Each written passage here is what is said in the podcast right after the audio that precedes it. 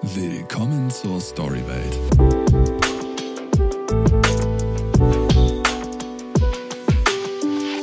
Sie schreibt Songs für namhafte Künstler wie Vincent Weiss, Max Mutzke oder Vanessa Mai. National und auch international konnte sie dafür viele Erfolge feiern, unter anderem eine Platin-Auszeichnung. Auch selber ist sie erfolgreich als Sängerin unterwegs und tourt durch Deutschland.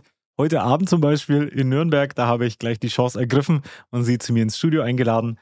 Wir blicken heute aber auch mal auf die Zeit vor der Musikkarriere, wo sie als Chefreporterin für das Magazin Bravo unter anderem Katy Perry, Lady Gaga oder Bruno Mars interviewte. Auch als Autorin schaffte sie es bis in die Bestsellerliste. Für den Rapper Flair schrieb sie dessen Autobiografie Im Bus ganz hinten. Herzlich willkommen, Julia Kautz. Danke, dass ich hier sein darf. Ich freue mich Hi. sehr. Julia, spannende Story. Dankeschön. Ja, da stellt sich natürlich die Frage, wo fängt man an? Es ist mhm. ja immer ganz schwierig, so, so einen Einstieg in so einen Podcast zu finden. Ähm, aber lass uns erstmal über das erste Thema. Also, du bist heute Abend noch auf der Bühne, ja. aber jetzt trotzdem noch hier beim Podcast. Ja, also, klar jetzt nicht so, dass du jetzt noch vor deinen Auftritten hoch nervös bist oder jetzt ganz viel Vorbereitungszeit, also nimm uns da mal mit. Nee, also man hat mittlerweile natürlich eine gewisse Routine, das mhm. ist auch ganz wichtig. Und wir waren gestern schon in München mit der Show. Ja. Ich bin gerade mit den Kickerdips auf Tour, das ist eine ganz tolle Band, mit denen hatte ich auch den Song Bengalos. Und äh, das heißt, wir haben gestern schon mal gespielt und heute ist quasi der zweite Termin, da ist man dann eh schon entspannter, weil dann weiß man auch schon, wie alles abläuft ja. und kennt auch das Team und so weiter. Und nervös sein ist schon, also nervös, klingt so negativ. Nervös bin ich nicht, mhm. aber ich bin also Adrenalin kickt halt, ne? Ja. Also man ist halt äh, positiv erregt, sage ich jetzt mal. Ja. Und das finde ich auch ganz, ganz wichtig, weil wenn es einem irgendwann gleichgültig ist, dann hat man auf der Bühne auch keine Ausstrahlung. Ja, das stimmt, das stimmt. Nervosität ist ja auch was Gutes, weil es zeigt ja, dass es dir wichtig ist. Ne? Genau, das stimmt. Blöd ist halt nur, wenn man wirklich so Stage-Angst hat, ne? Weil es gibt ja Leute, die dann wirklich so zittern und nicht mehr auf die Bühne gehen können, die tun mir immer total mhm. leid. Mhm. Ähm, das habe ich jetzt zum Glück gar nicht. Okay. Aber ja. positiv angespannt sein ist wichtig. Ah, hattest du das noch nie? Nee, aber natürlich war man früher bei den ersten Auftritten aufgeregter als jetzt. Mhm. Aber jetzt, ich weiß ja schon, wie, wie alles abläuft. Ich habe meine Songs tausendmal schon gesungen. Ja, ja. Die kann ich in- und auswendig. Da ist man natürlich weniger nervös. Ja. Weil ich glaube, mich zu erinnern, dass ich mal ein Interview von Material gehört habe, wo ah. er gesagt hat, mhm. selbst er, und mhm. er ist mhm. einer der größten Künstler in Deutschland, ist immer noch nervös und ich glaube, er hat früher dann immer irgendwie so einen Shot noch getrunken, vor, ja, vor, bevor er auf die Bühne gegangen ist oder so, um das so ein bisschen zu mhm. nehmen. Aber ja, manchmal steckst du da nicht drin. Ne? Ich glaube, es ist auch Typfrage. Ich glaube, manche Leute werden das nie los mhm. und sind immer ganz, ganz doll nervös. Ja. Und ja, die Shotsache, die hilft, nur zu viel darf man nicht trinken, dann ist das Gegenteil das der Fall. Das stimmt. Also wann, wann, wann fängt der Auftritt an? Also nur mal die zeitliche Agenda jetzt für alle, die es interessiert. Oh Gott, ich glaube 20 oder 20.30 heute. Mhm, okay. Und wann musst du da sein? Und ich muss da sein, um so, ich schaue, dass ich 17, 18 Uhr da bin, dann mhm. baue ich meinen Merch auf, dann um 19 Uhr Soundcheck und dann gibt es noch kurz was zu essen und dann geht es auf die Bühne. Okay, ja cool. Dann schon mal viel Erfolg. Mhm, Dankeschön, komm vorbei, wenn du magst. Ja, sehr, sehr du bist gerne. herzlich eingeladen. Gerne. Sängerin, Songwriterin, Autorin. Mhm. Wo und vor allem wann fing das an? Naja, das fing an, als ich noch gar nicht wusste, was das alles ist. Also wirklich als ganz, ganz kleines Kind, vier oder fünf Jahre alt, ich weiß es gar nicht mehr, ganz klein, habe ich so einen Kassettenrekorder von meinen Eltern geklaut und habe die ganze Zeit ähm, Texte mit Melodie eingesungen. Also über meinen Luftballon oder mein Kaninchen oder meine Katze. Und einfach, ich wollte immer Geschichten mit Musik erzählen. Mhm. Ich habe natürlich überhaupt nicht drüber nachgedacht, dass das irgendwann ein Beruf sein könnte, aber es war ja. irgendwie so ein innerer Drang, so ein Bedürfnis. Mhm. Und deswegen bin ich heute im Nachhinein so froh, dass ich wirklich da gelandet bin, was ich offenbar instinktiv als Kind schon machen wollte. Ja, ja ja, okay. Du hast auch eine Coverband mal gegründet, ich ja. Ich Großer Nirvana-Fan. Ja, ich hatte tausende Bands, aber meine wirklich, wirklich allererste Band hatte den glorreichen Namen Shark Attack. Okay. Weiß nicht, was wir uns da dabei gedacht haben. Und es war eine Nirvana-Coverband und da habe ich gesungen und ja. Bass gespielt. Ja. Und da gibt es sogar noch ein paar sehr witzige Aufnahmen. Ganz schlecht waren die ja. auf jeden Fall. Es war nicht gut, aber mit ganz großer Leidenschaft. Ja, ich war riesen Nirvana-Fan. Du, du bist ja dann quasi erstmal eine journalistische einen journalistischen Weg hast du eingeschlagen, aber so weit weg von dem Thema Musik warst du trotzdem nicht, weil du bist ja dann bei, ich habe es vorhin gesagt, bei Bravo gelandet. Ne? Mhm. Ja. ja. das äh, war eigentlich ganz lustig. Also der Journalismus ist mir so ein bisschen vor die Füße gefallen. Das ist einfach so passiert. Das, ich glaube, das war Schicksal. Da habe ich mich nie krass irgendwie drum bemüht oder so. Der, mhm. der Job war auf einmal da. Und äh, ich wollte halt immer schon Musikerin sein, aber ich liebe halt auch generell Menschen und ich liebe es mich mit Menschen zu unterhalten und ich habe Interviews zu führen geliebt. Und dann habe ich mir damals gedacht, okay, cool, das ist ein Job, der hat ganz viel mit der Musikbranche zu tun. Ich war halt immer Musikjournalistin und du bist dann quasi schon so ganz, ganz nah dran. Mhm. Und habe mich dann eben total auf diesen Journalismus eingelassen und fand das auch total toll. Ich habe da so viel gelernt und das war so eine schöne Zeit. Aber irgendwann wurde ich wirklich unglücklich und habe mir so gedacht, ah, du lebst jetzt aber so haarscharf von deinem Traum A vorbei. Du okay, lebst gerade ja. so ein bisschen Traum B. Und vor allen Dingen, du musst dir denken, das Belastende ist ja, du guckst dann die ganze Zeit zu, wie andere deinen Traum leben. Also ich habe ja nur mit Popstars Stimmt, zu tun gehabt. Mhm. Ne, ich habe jeden Tag Bruno Mars in Paris getroffen, morgen Pink in London. Und jeder hat quasi das gelebt, was ich eigentlich wollte. Und dann wird man total traurig, weil man sich denkt, boah, warum war ich nicht mutig genug, dass Mhm. ich das auch mache? Äh, magst du uns doch mal so den, den Workscope, also als Mhm. Chefreporterin, was, was macht man da eigentlich? Naja, eben, ich bin eben die ganze Zeit um die Welt gereist und habe die größten Stars der Welt interviewt. Also eigentlich voll der Traumjob. Und ich war Anfang 20, ich war ganz, ganz jung, wirklich gerade mal 20. Und ich bin fünf, sechs Mal die Woche irgendwo hingeflogen, manchmal auch nur für ein Interview mit Destiny's Child, also Beyoncé irgendwie Krass, okay. nach LA und dann wieder zurück. Richtig anstrengend auch, ne? Aber mit Anfang 20 habe ich das richtig gerockt und auch total geliebt und so nebenbei ein bisschen die Welt gesehen und ganz inspirierende Menschen getroffen Ja, und war ja. schön. Wie, wie läuft es dann ab, wenn man jetzt da Beyoncé gegenüber sitzt Mhm. und so? Also hast dann wahrscheinlich einen kurzen Zeitslot und jetzt hock dich hin und mach dein Interview oder war das Genau. dann ein bisschen lockerer? Nee, du musst dann schon wirklich funktionieren. Du hast halt mit so Weltstars meistens so zehn Minuten oder so. Also manchmal waren es auch schon eine halbe Stunde, aber Mhm. manchmal auch einfach zehn Minuten. Und da musst du dann schon, da kannst du dann nicht rumschwafeln. Ne? Da müssen die Fragen sitzen und du Ja. musst natürlich auch immer krass reagieren auf das, was die Leute dir erzählen. Ja. Gut vorbereitet sein. Und ja, einfach, wie gesagt, ich bin so eine Menschenliebhaberin. Ich liebe Gespräche. Das ist für Ja. mich das Schönste. Und deswegen habe ich es immer sehr genossen, da direkt ins Gespräch einzutauchen mit Menschen, ja. Die auch was zu erzählen haben halt. Ne? Eben, ja, das, äh, Mhm. das ich denke mir, dass, das, dass du da nicht lang nach Fragen suchen musstest, was frage ich jetzt Beyoncé, sondern eher auswählen. Was, ja, was, ja, ja, genau. Was, nutze sind die besten? Minuten, ne? genau, was kann ich in den zehn Minuten Ja. fragen, was das Beste ist? Ja. War da Nervosität, Nervosität ein Thema? Ich meine, das waren ja große Namen, ne, denen du da gegenüber gesessen hast. Anfangs schon, ganz ehrlich schon. Und dann eben auch wieder weniger, weil ich es dann irgendwann total gewohnt war. Und da ist man dann auch nicht mehr so beeindruckt von Berühmtheiten, weil man sich an das auch krasserweise wirklich gewöhnt. Mhm. Es sei denn, es gab dann auch so ein paar Leute, wo ich selber halt so ganz, ganz, ganz, ganz extrem Fan war. Ja. Und da dann vielleicht schon ab und an. Aber eigentlich, man ist dann auch entspannt, weil es ist halt Daily Business irgendwie, Ja, ne? ja, klar. Ja, okay. Ja. Aber trotzdem, jetzt hast du es vorhin gesagt, ne? Also du hast Chefreporterin, Bravo, geiles Leben. Mhm. Also du bist überall unterwegs, triffst die coolsten Leute, Mhm. führst ein geiles Leben. Und doch warst du jetzt nicht, nicht ganz happy damit, Mhm. weil du eben andere Menschen gesehen hast, wie sie, wie sie Musik machen. genau. Und dann hast du dich ja auch dazu entschieden. Magst du uns da mal mitnehmen, diesen Prozess, bevor du die Entscheidung getroffen Mhm. hast, so ein bisschen so aus emotionaler Sicht. Ja. Was hat dich dann tatsächlich dazu bewegt, auch diesen großen Schritt zu gehen? Ja, also es gab wirklich einen Schlüsselmoment. Also es gab mehrere Momente, aber es gab wirklich einen Schlüsselmoment, der war richtig krass. Da bin ich im Flieger gesessen. Äh, Ich bin gerade von einem Lady Gaga-Interview aus Berlin, glaube ich, ähm, nach Hause geflogen. Und es war eigentlich ein Bombeninterview, ganz tolles Interview, alles gut gelaufen, alles war okay. Und ich habe im Flieger, das war ein bisschen unangenehm, auf einmal angefangen zu heulen.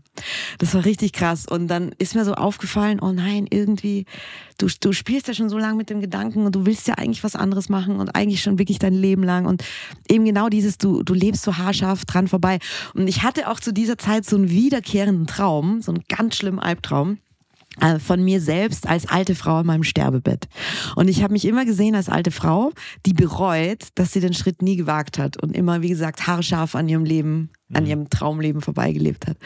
Und dann habe ich mir wirklich so gedacht, oh nein, du musst was ändern, du musst was ändern. Und dann lustigerweise, das war auch sehr schicksalshaft, wurde mir relativ parallel zu dieser Zeit mein erster großer Plattenvertrag angeboten bei einem großen Label. Dann habe ich gesagt, komm, und jetzt alles auf eine Karte, du musst das machen. Okay. Du wirst es sonst dein Leben lang bereuen. Äh, Und dann habe ich gekündigt und alle meine Freunde haben mich für komplett verrückt erklärt. Ich habe halt auch mega gut verdient, so mit wirklich Anfang 20 tolles Gehalt, festes Mhm. Gehalt. Und erstmal als Musiker, du weißt überhaupt nicht, was du verdienst. ja. Und alle dachten, ich bin crazy. Außer meine Eltern, die haben mich krass supportet. Das Echt? rechne ich Okay. ihnen krass an. Alle anderen meinen nicht, du bist verrückt. Und ich habe es keine Sekunde bereut. Ich darf Okay. jetzt jeden Ja. Tag das machen, was ich liebe. Okay. Wie, wie sehr hat so, ein, so, so eine Angst, so ein Sicherheitsaspekt eine Rolle gespielt? Weil du hast es ja ganz oft, dass Menschen irgendwie Träume haben und dann doch Mm. irgendwas anders machen, weil sie eben sagen, ich mache lieber 9 to 5, ein Konzern, blödes Beispiel, und mache eben nicht das, was ich mir erträume, weil so habe ich halt die Sicherheit, ne? weil ich habe auch Verpflichtungen, habe eine Wohnung, vielleicht Kids Voll. und so weiter. Ne?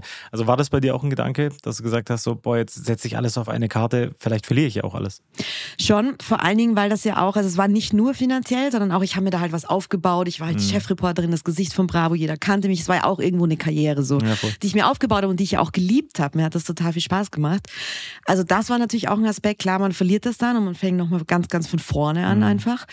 Und ja, auch einfach ja, es ist natürlich, ich glaube, wenn man jetzt irgendeinen, sag ich jetzt mal, Job gehabt hätte, der einem nicht so viel Spaß gemacht hätte, irgendwas Trockenes, Mhm. so ein Job, wo man sagt, der ist jetzt nicht so aufregend, dann hätte ich den wahrscheinlich viel eher an den Nagel gehangen. Das war dann auch so das Problem. Der hat mir ja Spaß gemacht.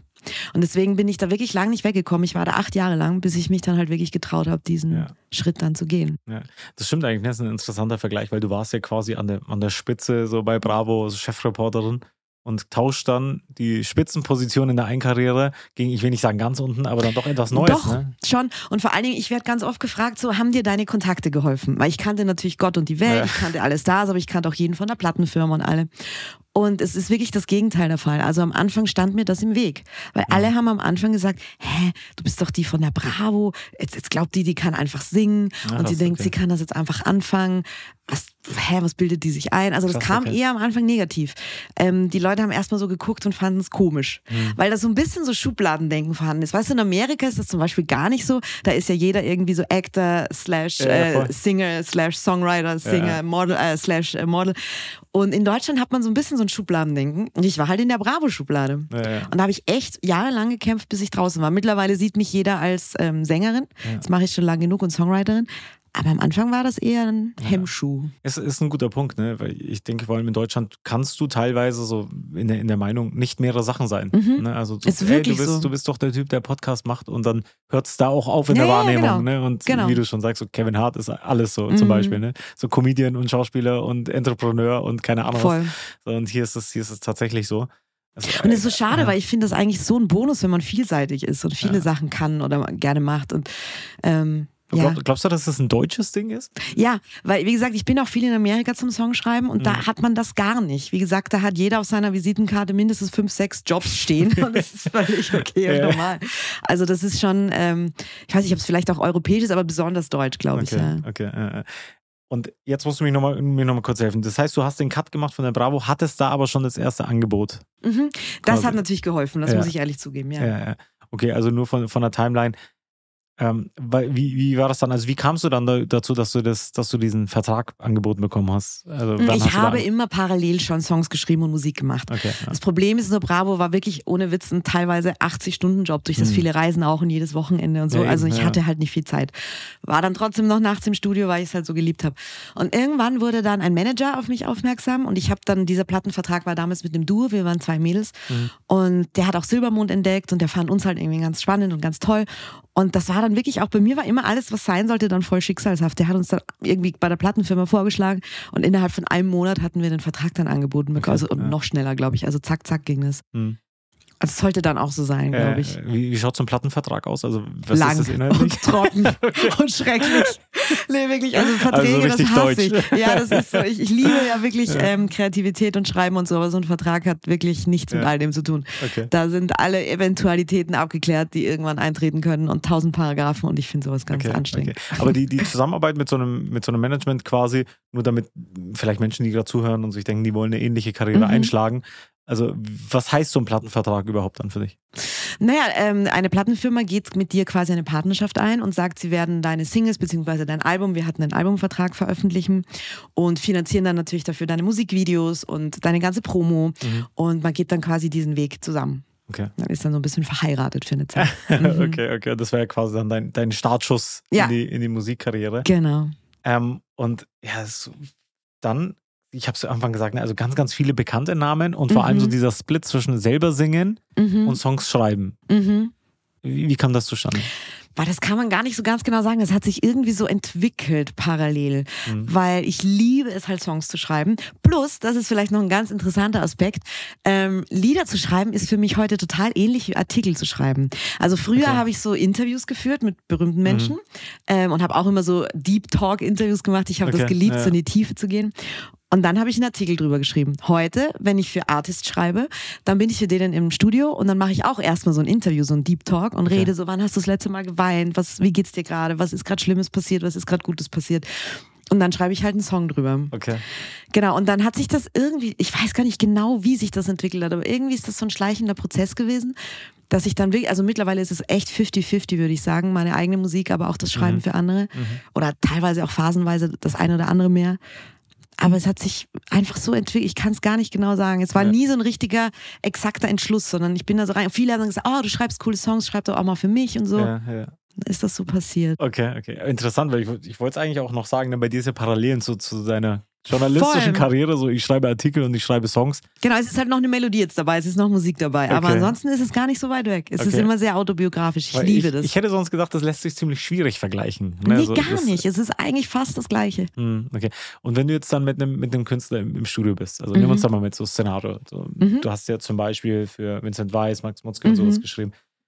Wie läuft sowas ab? Der zeigt dir dann seinen Song und dann sagst du zu ihm erstmal, ey, ich habe jetzt ein paar Fragen oder wie, wie, wie, wie schaut das Nee, dann nee, es gibt ja noch keinen Song, wenn wir uns treffen. Ja. Wir fangen wirklich bei Null an. Bei Null komplett. Und dann trinken wir erstmal Kaffee morgens und dann ähm, setze ich mich halt hin und dann mache ich eben dieses Interview und dann Ja. frage ich eben, wie geht's dir? Was ist gerade bei dir los? Bist du Mhm. verliebt? Hast du Liebeskummer? Wer ist gerade gestorben?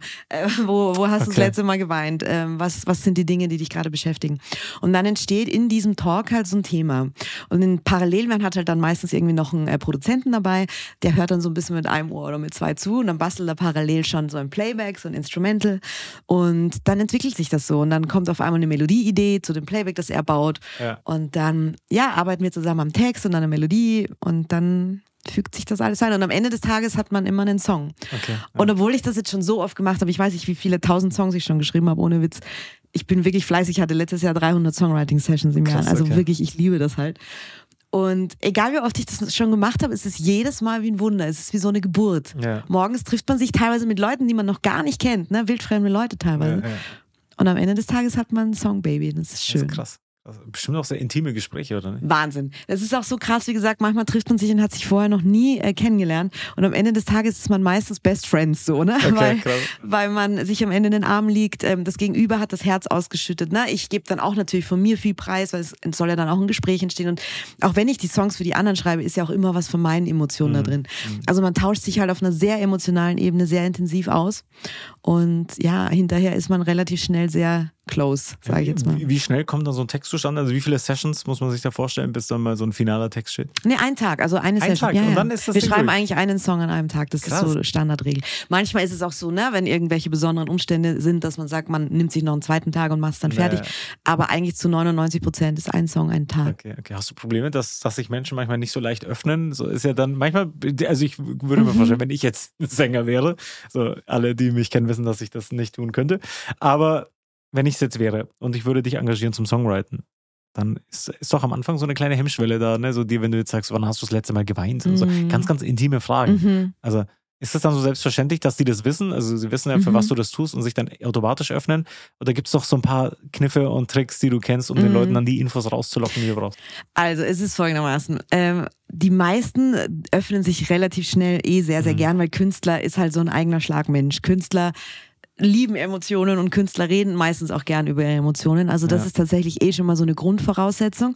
Plus, da bin ich ganz ehrlich, ich glaube tatsächlich, dass diese tausenden Interviews, die ich geführt habe, irgendwie natürlich auch zu so psychologischen Kniffen und so weiter Mhm. geführt haben, dass ich relativ schnell, ich weiß nicht, woran es liegt, aber ich habe immer relativ schnell das Gefühl, dass Leute sich öffnen und wenn man die richtigen Fragen stellt und Ja. natürlich ein Vertrauensverhältnis aufbaut und das natürlich nicht enttäuschen darf dann. Ne? Ich Ja. sage dann auch immer, erzähl mir alles und es bleibt alles in der Songwriting-Session. Es geht nichts nach draußen, außer das, was wir natürlich gemeinsam dann Ja, entscheiden, in diese. Lyrics reinzuschreiben. Aber es ist ganz wichtig, glaube ich, dass der Artist sich wohlfühlt und vertraut. Mhm. Und wenn man diese Atmosphäre schafft, dann machen eigentlich wirklich die meisten Menschen recht schnell wirklich auch auf. Und das weiß ich auch immer sehr zu schätzen. Und ohne das geht's auch nicht. Mhm.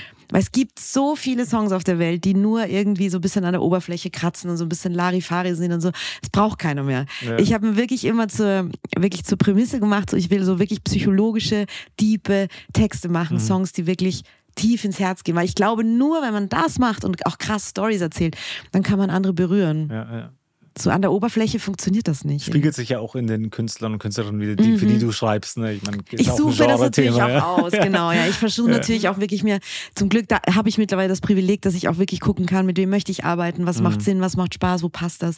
Und ich suche mir natürlich auch die aus, die ich spannend finde, Ja. die sowas auch bieten. Ne? Ist ja auch krass wichtig, ne? Also ich meine Songwriterin, aber eigentlich sind ja die Lyrics das, was den Song dann am Ende des Tages ausmacht. Vor, also natürlich ist es ein Mittelding aus allem. Melodie ist auch wichtig und natürlich ist auch das äh, ne, musikalische Gewand wichtig.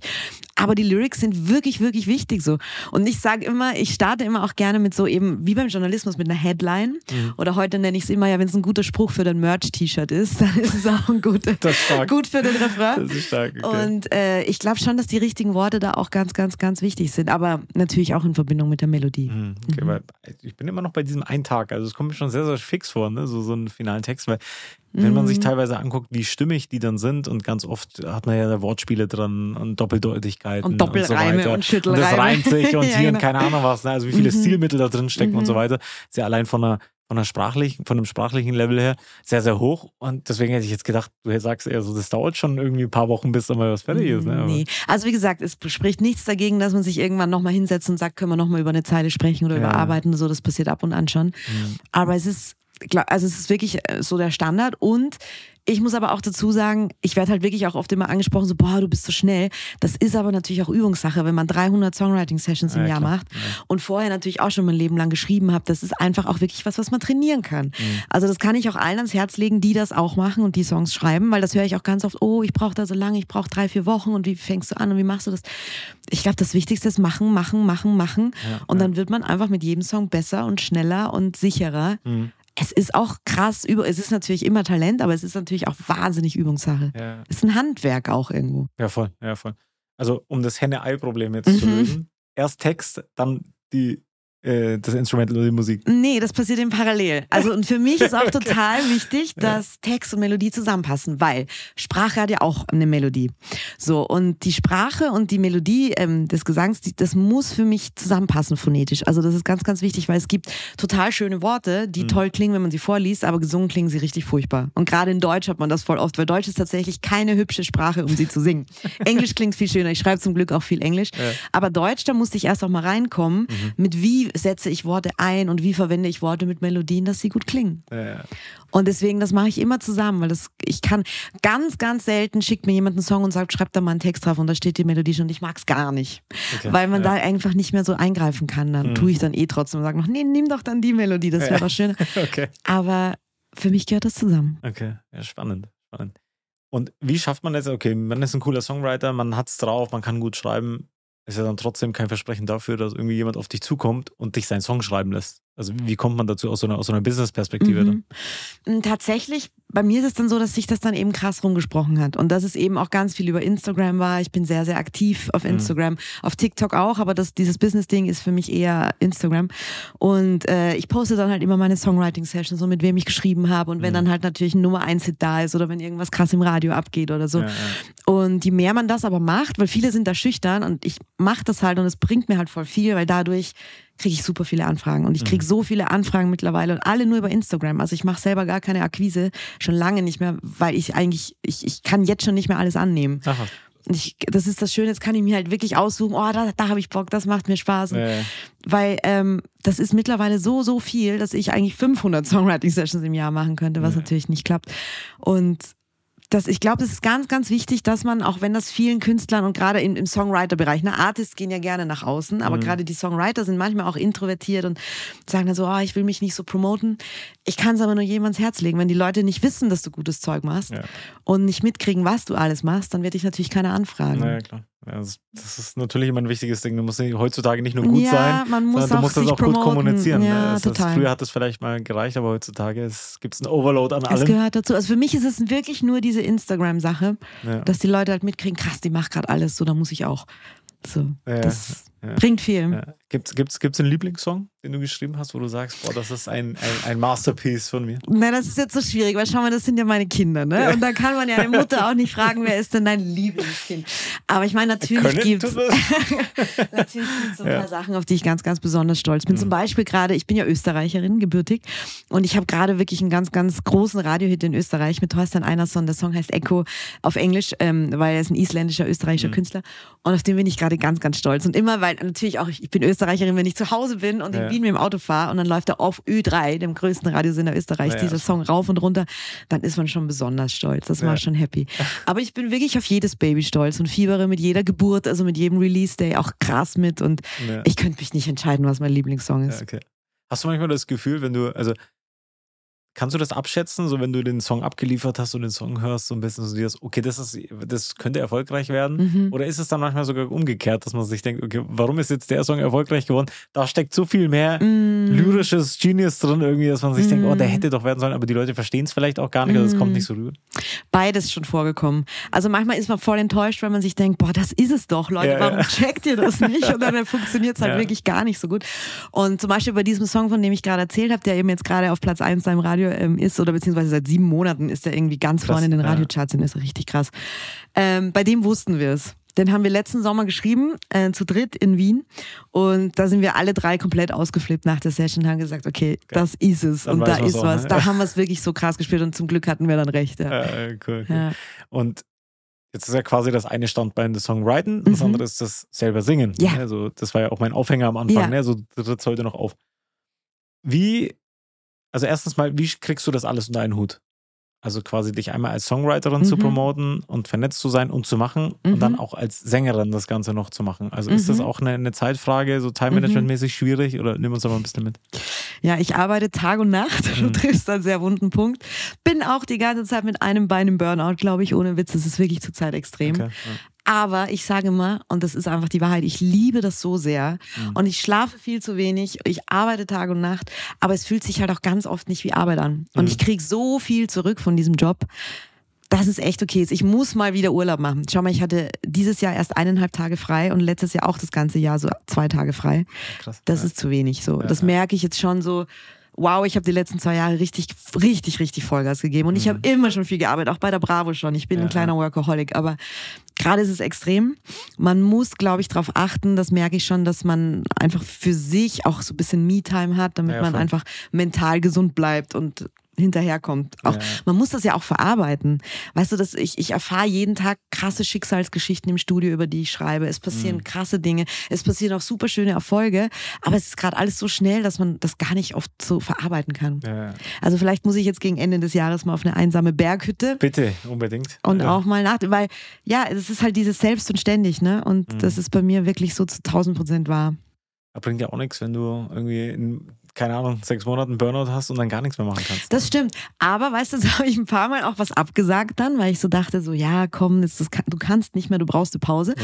Und dann war ich auf meiner Couch und konnte mich nicht entspannen, weil ich dachte, jetzt sind alle im Studio und jetzt schreiben die heute den Ja, größten Hit Ja, und ich bin auf der. Couch. Dann habe ich angerufen, habe gesagt, ich komme doch und bin wieder hingefahren. Bisschen Ich bin FOMO, besessen, oder? ja. Bisschen FOMO, sobald FOMO nicht dabei ist- sofort euch was den größten Hit FOMO aller ist ein. Riesenthema. Und ähm, ja, und es ist aber auch das, das triggert mich halt auch sehr, weil ich, ich liebe halt, was ich mache. Ich bin so Mhm. eine Besessene, weil ich das halt so liebe. Und tatsächlich, es ist ja wie Lotto spielen. Jeden Tag, wenn du im Studio bist, könntest du ja diesen einen Hit schreiben, der dein komplettes Leben für immer verändert. Und da rede ich jetzt gar nicht von Millionen verdienen, sondern so, dass jeder auf der ganzen Welt weiß, wer du bist und deinen Song kennt. Mhm. Ja, das ist natürlich so das Goal von jedem Songwriter. Ja, ja. Und ja, ich denke mir immer, ja, wenn ich jetzt was verpasse, dann schreiben die den ohne mich heute vielleicht. Ja, es ist, es ist Das geht schwierig, schwieriges Thema. Schmaler Grad zwischen, zwischen Ambition und Leidenschaft und irgendwie so einer toxischen Hustle-Culture, wo du irgendwie dir nicht was gönnst, Voll. bis du dann irgendwie da liegst und gar nicht mehr machen kannst. Voll. Nee, ich muss da auch gut. auf mich aufpassen, da, da hast du echt recht. Das ist ja nicht nur, nicht nur bei dir ein Thema so. Ich meine, kann ja irgendwie jeder für sich irgendwie nachvollziehen, ne? so auch wenn du irgendwie ein klassisches Business machst oder so. Heute könnte der Tag sein, an dem ich irgendwie einen großen Kunden rankriege oder sonst Voll, was. immer. Aber ich, ich bin hier gerade Urlaub machen. Ja, ja. Also, oder Das ist es halt, ja. Oder ich denke mir immer, boah, wenn ich jetzt in Urlaub fliege oder fahre, ähm, stell dir vor, da kommt irgendwie, weil ganz oft kriegt man auch wirklich so Anrufe, boah, kannst du übermorgen da und da auftreten, irgendwer ist ausgefallen, Mhm. Riesenfestival, 16.000 Leute, bla bla bla. Und dann sitze ich in so einem Wellness-Ding und denke mir, ja toll. Ja. So, weißt du, klar, manchmal kann man dann auch dann noch spontan hinfahren, aber eigentlich soll man das Handy ausmachen, wenn man Wellness macht. Eigentlich ja. So, und deswegen, ja, ich, ich struggle ein bisschen mit diesem Work-Life-Balance-Ding. Ja, äh, es ist tatsächlich nicht so einfach. Es klingt natürlich immer einfach. So, und ich meine, wenn man angestellt ist, hat man da vielleicht noch mal ein bisschen mehr Überblick. Voll. Als Selbstständiger hingegen machst du ja deine eigene Zeit. Und dann ist das halt, ist das halt ganz schwierig. Ne? Aber meine, bei Bravo habe ich viel gearbeitet, auch, Hm. ne? Wie gesagt, 80 Wochen, äh, 80 Stunden also die Woche, Ja, ja. richtig verrückt. Aber ich hatte freie Tage, ich hatte Urlaub, ich hatte klar Wochenende selten, aber ich hatte, ja, also es gab halt schon irgendwie auch Feierabend trotz ja, allem. Ja. Und ähm, das gibt's jetzt halt nicht mehr. Das Mhm. ist, wenn man halt selbstständig ist. Du kennst es, du bist auch selbstständig, ne? Ja, Ja. Es, ist, es ist schwierig. Ja, es ist, ist nicht so einfach. Äh, Auch wenn es nach außen immer so wie so ein Thema kommt. Ich meine, Work-Life-Balance ist sowieso so ein Buzzword geworden. Sobald du es erwähnst, hat jeder schon irgendwie so sein vorgefertigtes Bild im Kopf und dann wird es oft assoziiert mit Leuten, die eh keinen Bock haben zu arbeiten und so Mhm. weiter. Ne? Das ist eine ganz Mhm. schwierige Diskussion auf vielen Mhm. Ebenen auch. So, dann wird es auch so ein Generationending irgendwann Mhm. auf einmal so, Gen Z will eh nicht arbeiten, Leute, die jung sind, Mhm. sind eh faul und haben keinen Bock und die ältere Generation, das sind die richtigen Hustler, die Mhm. keine Ahnung. Das ist auf ganz, ganz vielen Ebenen irgendwie schwierig. Ja, voll. Und ähm, was ich auch manchmal schwierig finde, ist, vor allem dann, wenn man Urlaub macht, ist die Trennung schwierig. Ne? Also wenn man sich mal sagt, ich gönne mir jetzt mal ein Wochenende in, keine Ahnung, Auszeit. Und dann bist du im Büro und denkst an den Urlaub und dann bist du im Urlaub und denkst ans Arbeiten.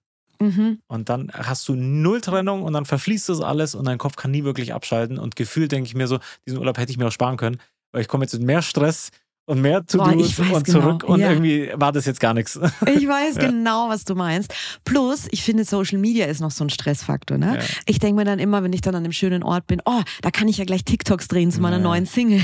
Und da kann ich ja gleich ein Musikvideo drehen hier am. Meer. War zum Beispiel so, ich war dieses Jahr eigentlich eine Woche, ja nicht mal ganz, aber eine Woche irgendwie ungefähr auf Mallorca mit meinen Freunden. Das war Mhm. eigentlich als Urlaub gedacht. Naja, und dann dachte ich so, oh, da kommt ein Song, der heißt Utopia. Da könnte man doch schön am Meer dafür ein Video drehen. Ja, und dann Mann, könnte ich ja tausend TikToks drehen. Und dann habe ich den ganzen Urlaub nur gearbeitet. Ja, Das war halt kein Urlaub. Die anderen sind irgendwie feiern gegangen und waren am Strand und ich war und habe mein Musikvideo geschnitten Ja. in unserer Finca, die wunderschön war, aber ich saß am Laptop. Oh Mann. Ja, schwierig, Ja. schwierig. Da kann ich nur Social Detox mal empfehlen. Das Ja. habe ich ein, einmal nur Ja. gemacht, also ich bin jetzt kein Experte. Mhm. Ich habe das einmal gemacht, wir waren ähm, in Tirol mal ein paar Tage. Haben uns da echt so eine Hütte, also selbst wenn ich gewollt hätte, da gab es null Empfang. Das ist echt gut. Und dann habe ne? ich echt mal drei Tage gar nichts gemacht und das hat mir echt gut getan. Mhm.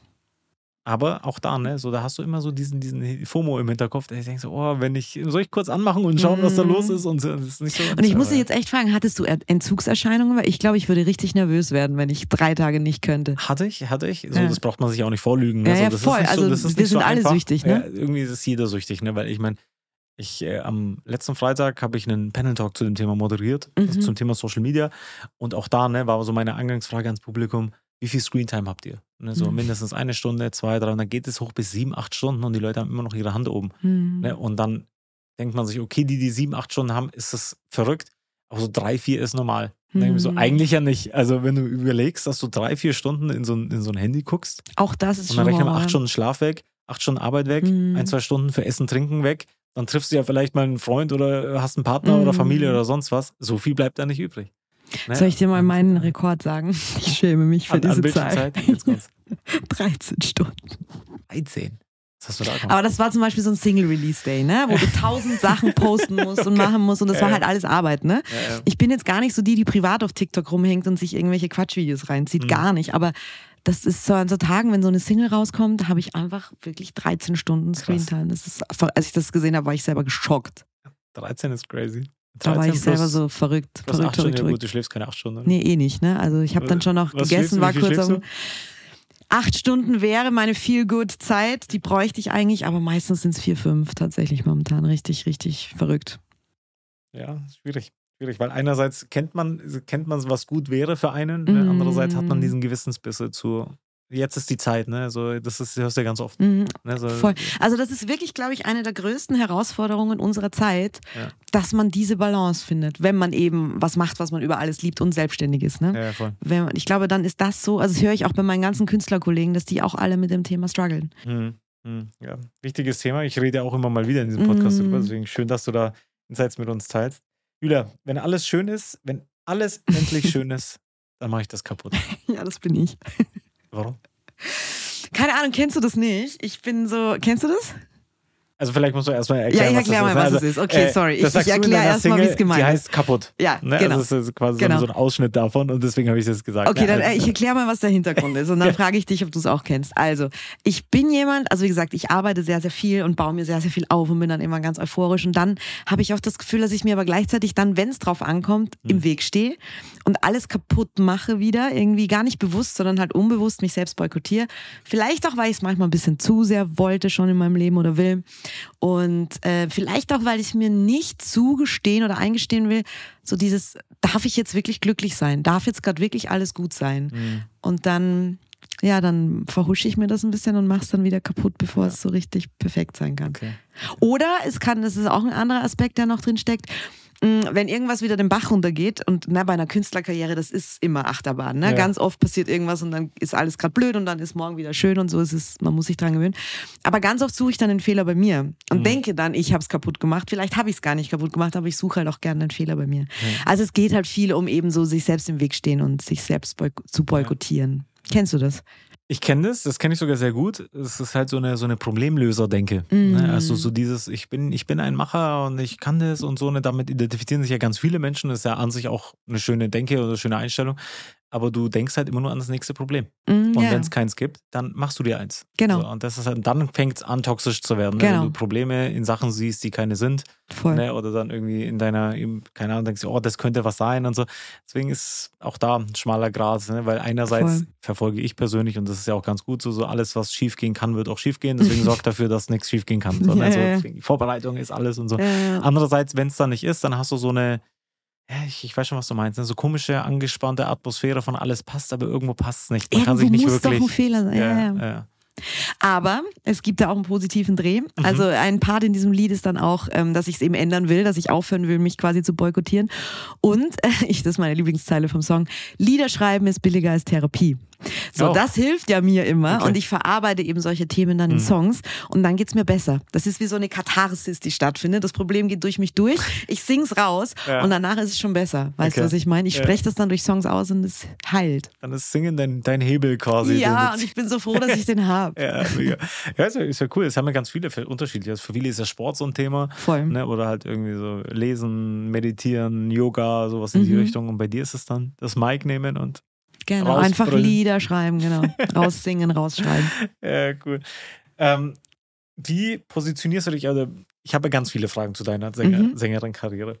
Aber eine ist immer, ich versuche es auch immer so in unterschiedliche Sektionen zu teilen. So Mhm. einer ist dieser Business-Aspekt jetzt Ja. erstmal. Ne? So, ich meine, hier Run Business soll ja auch über Business-Themen gehen. Positioniert man sich als Sängerin oder Sänger aktiv, dass man sagt, so möchte ich wahrgenommen werden, so möchte ich sein? Oder ist es mehr so eine Selbstfindungsphase, dass man sagt, so wie es ankommt, kommt es eben an? Ne, Mm. also findest du deine Zielgruppe oder findet deine Zielgruppe dich dann? Hm. Das ist eine sehr spannende Frage und ich glaube, es ist wahrscheinlich ein Mittelding von beidem. Hm. Ähm, was ich eben sehr, sehr krass gelernt habe. Ich habe ja erzählt, ich war ja schon mal bei einem großen Label gesigned und da war halt sehr so diese Imagefrage, was zieht ihr an und wie wollen wir Hm. euch darstellen? Ja, ja. Und ähm, da wurde ganz viel so gesprochen. Und da gibt's ja auch diesen berühmten USP, den Unique Selling Ja. Point. Und da wurde dann halt viel rausgefunden, so, ja, was macht euch denn besonders so als Band und wie müssten das so? Und das hat nicht funktioniert. Also da gibt's jetzt tausend Gründe, da könnte ich jetzt einen ganz eigenen Podcast mit dir besprechen, das, das überspringen wir jetzt. Aber das, das trotzdem, dieses Projekt hat gar nicht funktioniert. Das war ein Album, das ist rausgekommen und es war cool, Mhm. aber kam bei den Zuhörern nicht so an. Und eben deshalb habe ich dann für mich, ich habe natürlich auch viel analysiert, warum hat das jetzt nicht so funktioniert. Und ich glaube, weil es nicht so authentisch war, weil es so ein bisschen konstruiert war und eben dahin designt war, damit es vielen Leuten gefällt. Ja. Und dann habe ich eben Dire gesagt, okay, ich, das Projekt hat sich dann aufgelöst, ich mache jetzt meine eigene Solokarriere. Hab dann, das war glaube ich 2015 oder so, meine erste Single ganz alleine rausgebracht und habe gesagt, okay, pass auf, ich höre jetzt komplett auf, mir darüber Gedanken zu machen, wer es hören sollte, warum man es hören sollte, dies, das, Ananas. Ich bin einfach ich. Und ich Okay, bin zu ja. 1000 Prozent authentisch, sowohl auf der Bühne als auch beim Songwriting. Und was ich anziehe, das bin einfach ich. Okay. Und das ist ganz krass, seit ich das mache, fühlen es die Leute. okay. Und ich merke das bei, nach Konzerten, sie kommen auf mich zu, sie fallen mir teilweise weinend in den Arm und sagen, oh mein Gott, das ist so erfrischend, wie echt du bist und ich fühle dich, weil du so echt bist Mhm. und dass du uns deine echten Geschichten erzählst und dich eben nicht verstellst und mit all deinen Fehlern und deinen komischen Ja, ja. äh, Angewohnheiten und mit allem. Ich glaube, Menschen lieben es, wenn Menschen echt sind. Hm. Und seit ich das so ein bisschen, natürlich macht man sich manchmal Gedanken, könnte dieses TikTok jetzt erfolgreich sein und so. Ja, ja. Keiner ist frei davon. Oder könnte dieses, wenn ich das Musikvideo jetzt so drehe, könnte das dann gut ankommen. Natürlich denkt man das auch. Hm. Aber ich würde jetzt mal sagen, zu 95 Prozent geht es mir einfach darum, echt zu sein. Okay. Also gar nicht so eine strategische Herangehensweise, ne? So, dass man jetzt sagt, okay, ich weiß, wo ich mich Mhm. positioniere, das sind die Leute, das kommt gerade gut an. Ne? So auf einmal haben alle Rapper angefangen, Liebeslieder zu ja, machen und so. Ne? du, so, so das, eine das finde ich auch so schwierig. So, das Ja. ist, also wenn das jemand so machen will, finde ich das völlig in Ordnung. Aber sich immer nur an Trends anzupassen, das ist ja irgendwie auch, dann ist man so ein Fähnchen im Wind. ja. Und da gehe ich lieber nicht mit jedem Trend mit und vielleicht dauert es ein bisschen länger, bis ich irgendwann diesen einen Hit habe, dass jeder weiß, wer ich bin, so weißt du. Aber dafür ist es echt und ich kann mich auch immer in den Spiegel gucken und die Mhm. Leute sagen dann hoffentlich irgendwann, krass, ich fühle, dass sie echt ist und deswegen ist es jetzt so erfolgreich. Ja, cool. Ja. Das ist irgendwie, keine Ahnung, ich bin halt so ein krasser Instinkt- und Gefühlsmensch Hm. und deswegen ziehe ich das da auch durch. Ja. Ist das gut oder nicht gut, dass du ein Instinkt- Naja, das hat Vor- und Nachteile, ne? So, ich bin manchmal, also manchmal leide ich sehr unter meinen Emotions, aber das gehört auch dazu. Ich glaube eh, dass man als Künstler und vor allen Dingen als Writer leiden muss. Ich glaube, Mhm. wir sind besser, wenn wir gerade Liebeskummer haben oder gerade irgendwas ganz Schreckliches passiert ist, so Ja. traurig das klingt. Wenn es uns zu gut geht, uns äh, Schreiberlingen, dann kommt nichts raus. Ja, das kann ich mir gut vorstellen. Ich meine, wenn man es sich auch anguckt, ne, vor allem so das Genre, wo du dich auch bewegst Mhm. und so, ne, wo dann diese Musik eingesetzt wird, das ist ja für viele dann der Ausflucht aus der Realität. So, ich schalte jetzt mal ab. Mhm. Und dann ist man eben empfänglich für solche Sachen, ne? So, und genau Voll. da musst du die Menschen ja packen mit ihren Emotionen Genau, und so. Das ist dann genau. ganz, gar nicht so einfach. Ist das, ich meine, du schreibst auch deine eigenen Songs. Ja.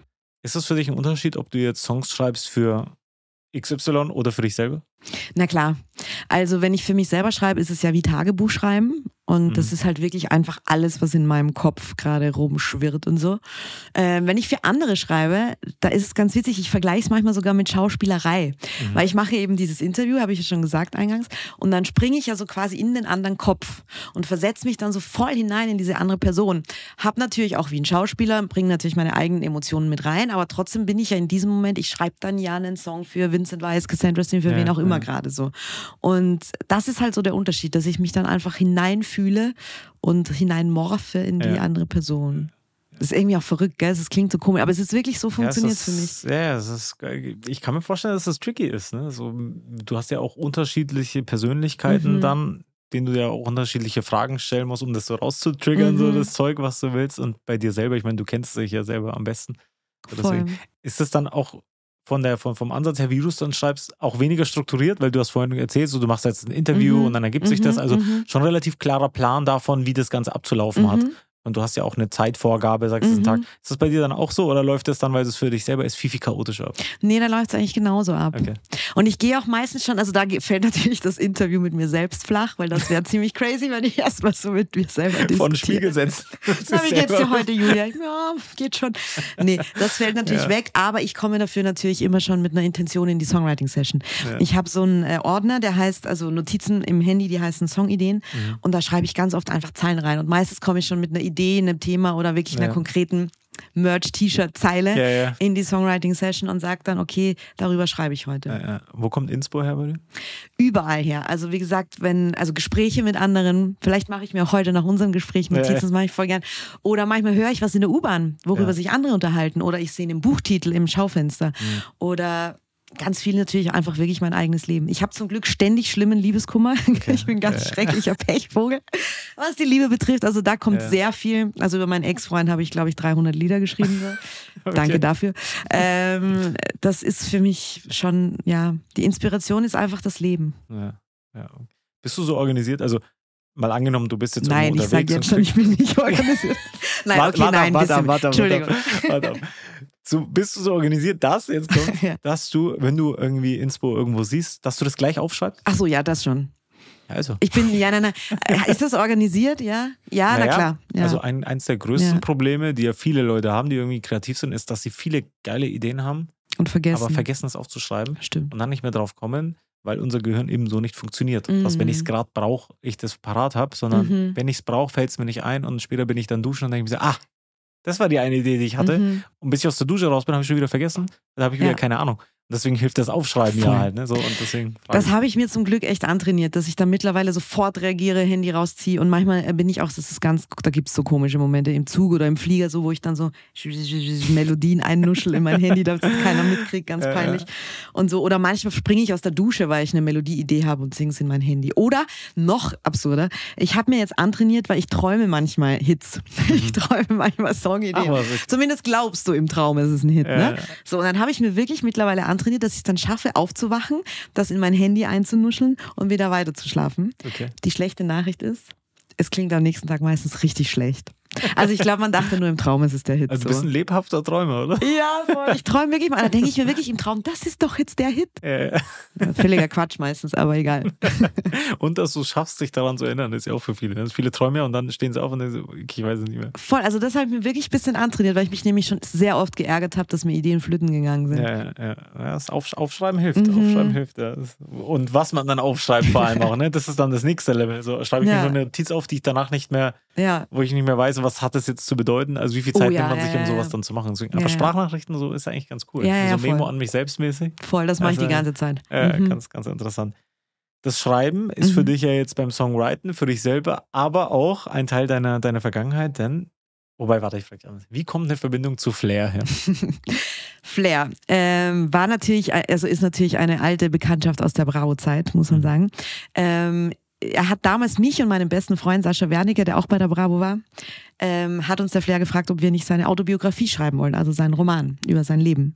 Und das war natürlich eine große Ehre. Einfach so. Ja, weil, also ja, klar, er hat, er kann uns halt von der Bravo, wir haben halt Ja. da gearbeitet, vor allen Dingen Sascha hat ihn eben immer interviewt und so. Und wir kannten uns auch gut von diversen Aftershow-Partys. Ja. Und dann meinte er, ja, wollt ihr nicht das Buch schreiben? Okay. Und dann war das echt krass, da haben wir uns dann wirklich monatelang eingesperrt. Da haben dann er hat dann auch bei Sascha und meinem Kumpel eben übernachtet auf der Couch und ich war auch die ganze Zeit da. Und dann saßen wir ununterbrochen Tag und Nacht auf dieser Couch und er hat uns eben sein Leben erzählt. Mhm. Und dann haben wir einen Roman, also einen Roman draus gemacht. Und der war tatsächlich auch echt sehr erfolgreich.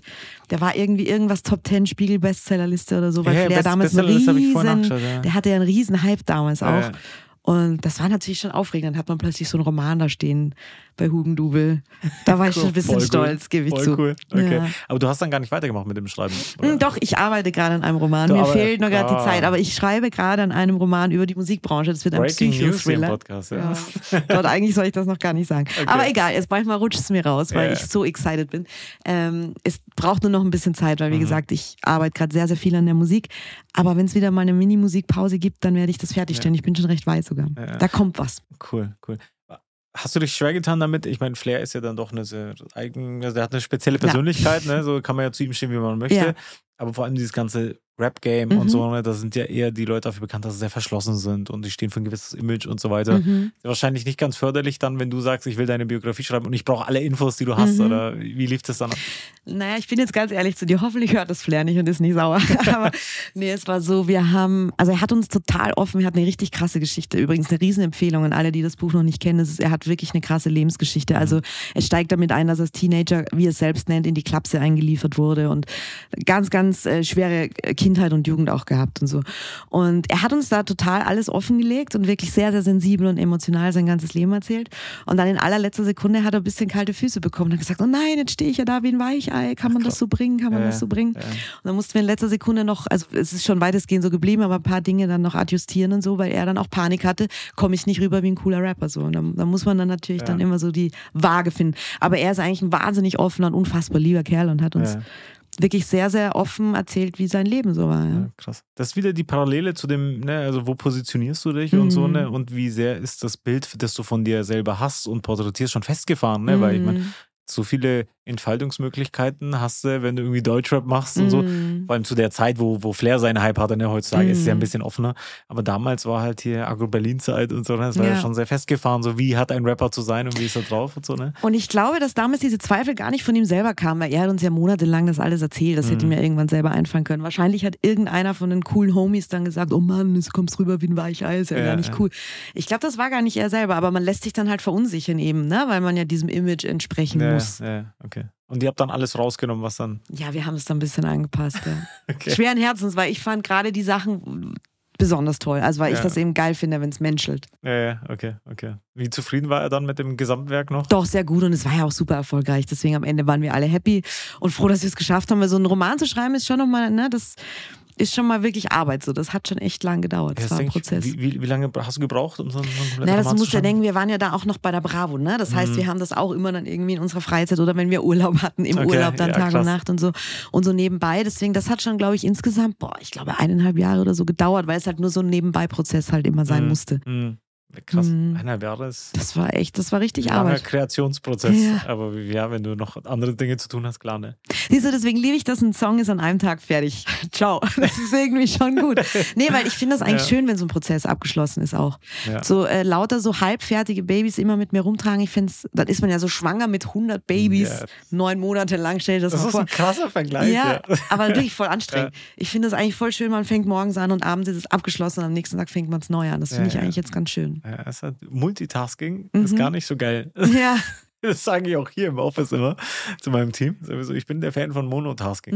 Mhm. Das heißt, ich setze mir jetzt einen Blocker im Termin und dann mache ich eine Stunde lang nur das. Und dann ist es danach fertig Mhm. oder abgearbeitet oder sonst was. Und in der Mhm. Zeit kann ich mich auch auf nichts anderes konzentrieren. Ich Mhm. weiß nicht, ob das ein Männerding ist oder nicht, Ja, ich würde das voll gern können und ich weiß auch, was du meinst. Ich glaube auch, dass man eigentlich besser ist, aber heutzutage schaffst du das wirklich, weil da kommt bei mir bei einer Songwriting-Session ja auch mal eine E-Mail rein Mhm. oder dann muss man schnell noch irgendwas Ja. auf TikTok posten und dann kommt irgendwie, also ich, man ist schon viel abgelenkt auch heutzutage Ja, ja. immer, gell? Ich kann dir zum Beispiel oder auch allen Hörerinnen und Hörern da draußen sagen, wenn ich mich auf Podcasts vorbereite, wie jetzt bei Mhm. dir, ich meine, das hört sich natürlich so an, aber ich weiß ja sehr, sehr viel von dir schon. Ne? Mhm.